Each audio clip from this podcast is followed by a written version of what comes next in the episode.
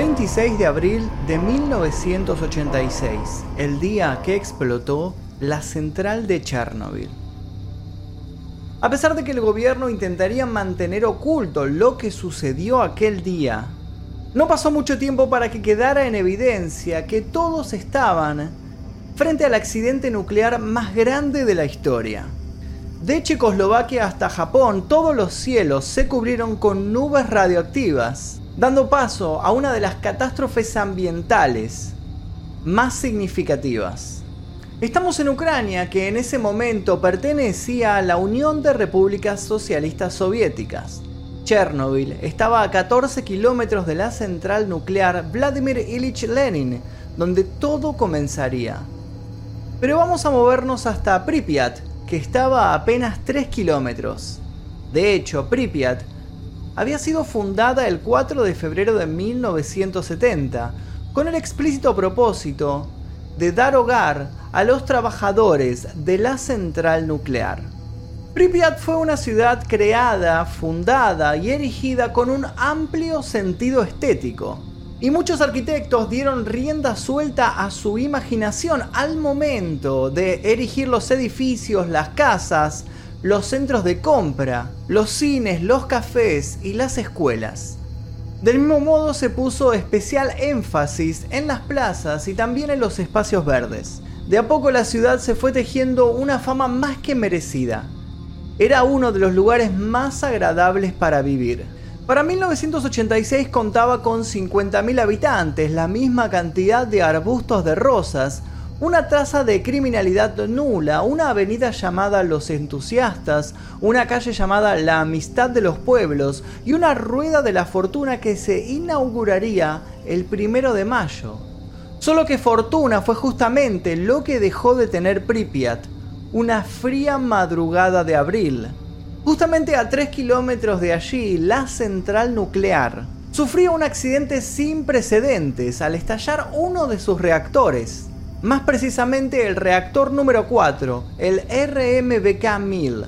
Mikhail Gorbachev, al mando de las fuerzas soviéticas, aseguró a los habitantes de Pripyat que no había de qué alarmarse y todos siguieron con sus vidas normalmente, sin sospechar que esa misma noche el nivel de radiación que había sobre sus cabezas era tal que muchos terminarían muertos en semanas, a más tardar. Cuando se decidió realizar la evacuación ya era tarde.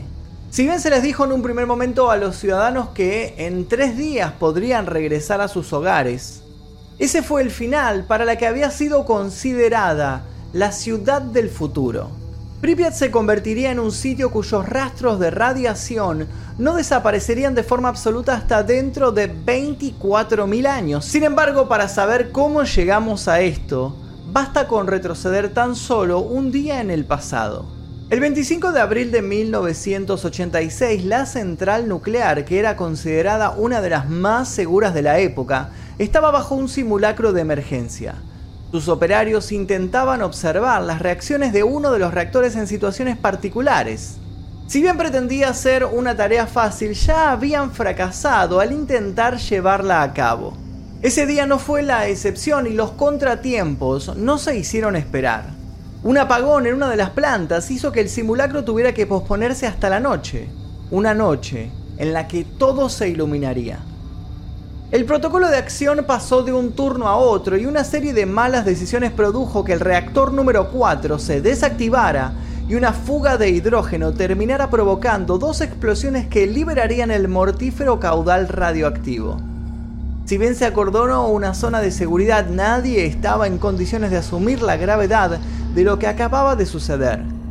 Se trató de minimizar el impacto de todo el asunto y a pocos kilómetros las personas siguieron con su vida sin imaginarse que pronto habría hasta peces de tres ojos en los ríos cercanos.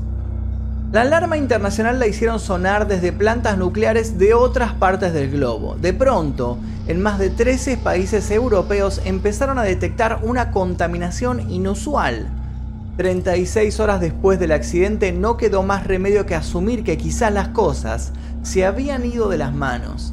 Pero para ese momento, las lagartijas ya se estaban convirtiendo en Godzilla. La nube de partículas radiactivas se podía ver desde Moscú a 700 kilómetros. La radioactividad viajó por toda Europa. Malformaciones y múltiples enfermedades empezaron a propagarse. El gobierno tuvo la no muy estratégica idea de mandar descontaminadores al lugar del accidente sin las condiciones necesarias para poder afrontar los niveles de contaminación que había. La consecuencia, 600.000 personas extras recibieron dosis de radiación. 5 millones de personas terminaron viviendo en áreas contaminadas. Obviamente Chernobyl también fue evacuada, pero a diferencia de Pripyat recibió manutención a lo largo de los años y hoy en día es el lugar en el que se hospedan investigadores y turistas extremos cuya curiosidad raya con el morbo. Chernobyl cuenta con una población activa de 704 personas según el censo del año 2016. Poliske, otra de las localidades de la zona que quedó dentro del cordón radiactivo, no corrió la misma suerte. A pesar de que en este lugar la radioactividad había llegado a ser docenas de veces superior a la tolerada por humanos, las autoridades se negaron a reubicar a la población. Intentaron convencer a los lugareños de que estaban en un lugar seguro. Por las dudas, a la sugerencia le siguió la orden estricta de no abandonar el sitio. Por supuesto que tampoco nadie podía entrar. Transcurrido un año, los pobladores de Polisker estaban totalmente aislados y aunque se trataba de mostrarlos como un caso ideal de cómo se podía convivir con la contaminación, la curva de mortalidad no tardó en volverse empinada y vertiginosa. En Polisker era común que la gente vomitara o sufriera espontáneas hemorragias nasales en la calle y en los transportes públicos. Los pobladores también se desmayaban o se dormían repentinamente en sus trabajos o en las escuelas. Recién para 1993, con el colapso de la Unión Soviética, la evacuación de Poliske se hizo obligatoria. Tanto Pripyat como Poliske son hoy en día un claro ejemplo de las ciudades fantasmas que emergieron por la explosión de la central de Chernobyl. Son ciudades fantasmas que resplandecen en la oscuridad ciudades fantasmas que fueron pobladas lenta, pero inexorablemente por vegetación de diferentes colores y por animales salvajes que se adaptaron a las desfavorables circunstancias. Lobos, osos, linces, bisontes, tiburones del asfalto y motorratones de Marte recorren los desolados pueblos y de modo constante son vigilados para que no escapen y propaguen la radiación. Al día de la fecha es muy difícil acercarse a ellos para investigarlos. Se manejan en un ecosistema propio y muy particular. No se los nota muy interesados en escapar y al parecer piensan que vivir en una ciudad totalmente contaminada es más seguro que vivir cerca de los humanos. Con lo que respecta a la central, alrededor de 400 mineros tuvieron que trabajar en tiempo récord y en condiciones hostiles para trazar un túnel que ayudara a evitar resquebrajaduras en la base del reactor número 4. En paralelo, en menos de 250 días de ocurrida la catástrofe, fue construida una estructura enorme para sellarlo y mantenerlo aislado, evitando así que la contaminación se siguiera propagando. La estructura fue denominada sarcófago y contaba con más de 400.000 metros cúbicos de hormigón y 7.300 toneladas de metal.